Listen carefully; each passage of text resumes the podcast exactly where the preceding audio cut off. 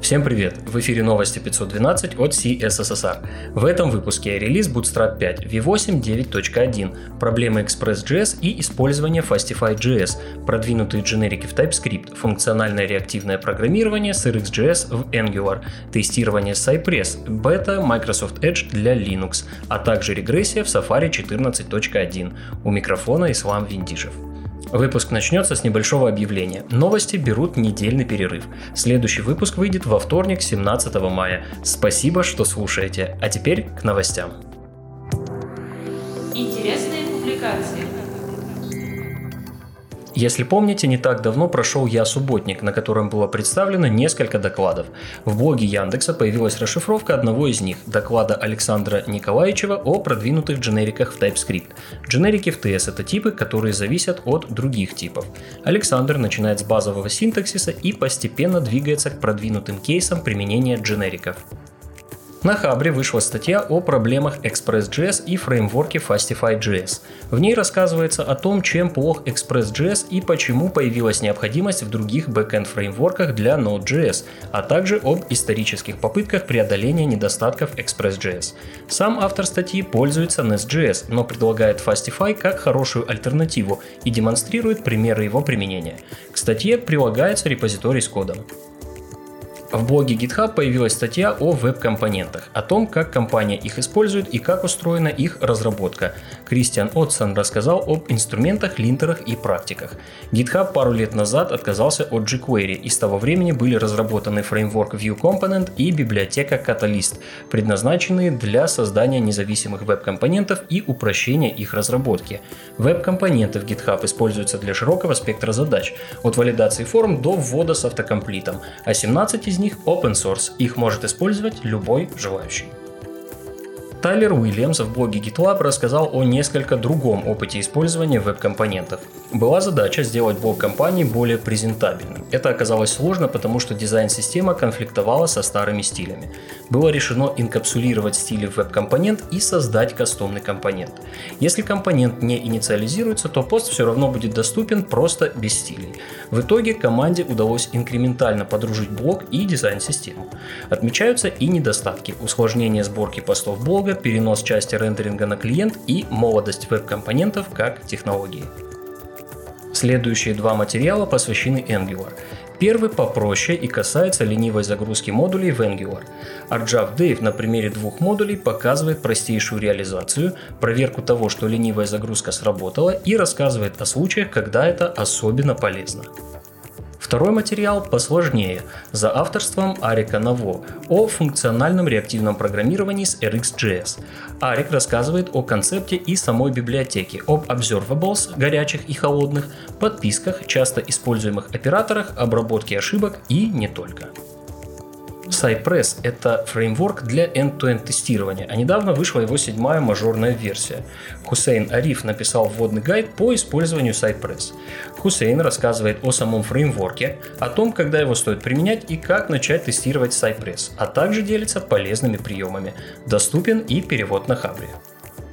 Мишель Баркер показывает, как создать эффект луча фонарика, следующего за курсором. Мишель создает дубликат контента, части которого раскрываются вместо положения курсора. Она использует динамические CSS-маски с кастомными CSS-свойствами вместе с JS-библиотекой для анимации GreenSock. Доступен и готовый пример, а в самой статье есть пошаговая реализация фичи.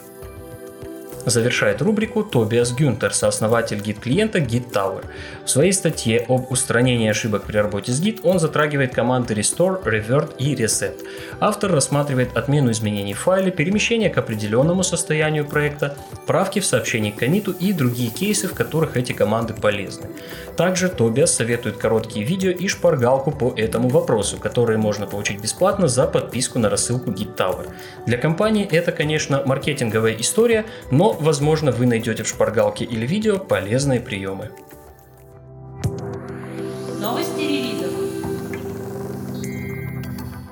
В блоге Bootstrap появился анонс стабильного релиза Bootstrap 5. Создатель фреймворка Марк Отто рассказал об изменениях. Bootstrap больше не поддерживает Internet Explorer. Команда полностью отказалась от jQuery. Появилось много новых компонентов, а ряд старых был обновлен.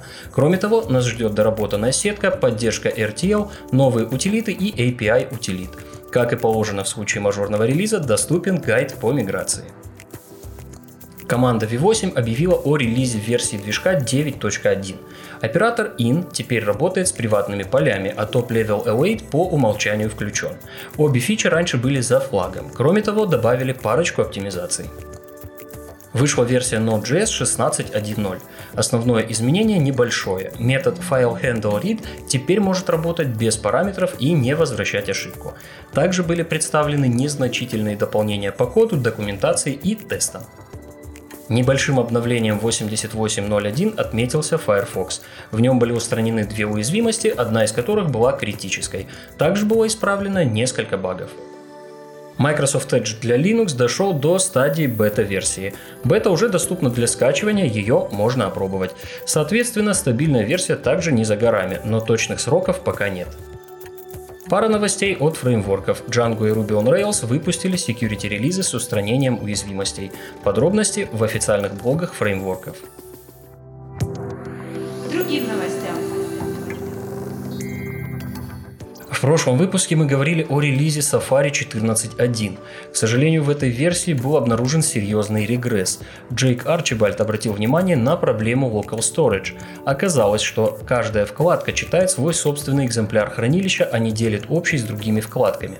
Это нарушает взаимодействие между вкладками Safari, потому что более современный механизм взаимодействия Broadcast Channel в нем не реализован, а вместо него используется полифил, который из-за этой проблемы не будет работать. Apple оперативно внесла исправление, но когда оно попадет к конечным пользователям, вопрос открытый. Джейк предлагает временное решение – использовать индекс DB для хранения данных, а Service Workers для обмена данными между вкладками. Microsoft присоединилась к Bytecode Alliance. Напомню, это некоммерческая организация, цель которой – развитие разработки безопасного программного обеспечения с использованием стандартов WebAssembly и WASI. Для Bytecode Alliance это хорошие новости. Присоединение еще одного кита может существенно помочь их деятельности. Завершается история с патчерами ядра Linux из Университета Миннесоты. В итоге исследователям пришлось отозвать статью и выступление на конференции касательно этих патчей и публично раскрыть хронологию событий. Также был выполнен еще ряд требований, но возможность участия в разработке ядра Linux команде Университета Миннесоты все-таки вернут. Все ссылки на инфоповоды и сопутствующие материалы вы найдете в описании выпуска. С вами был Ислам Виндижев. До встречи в следующем выпуске.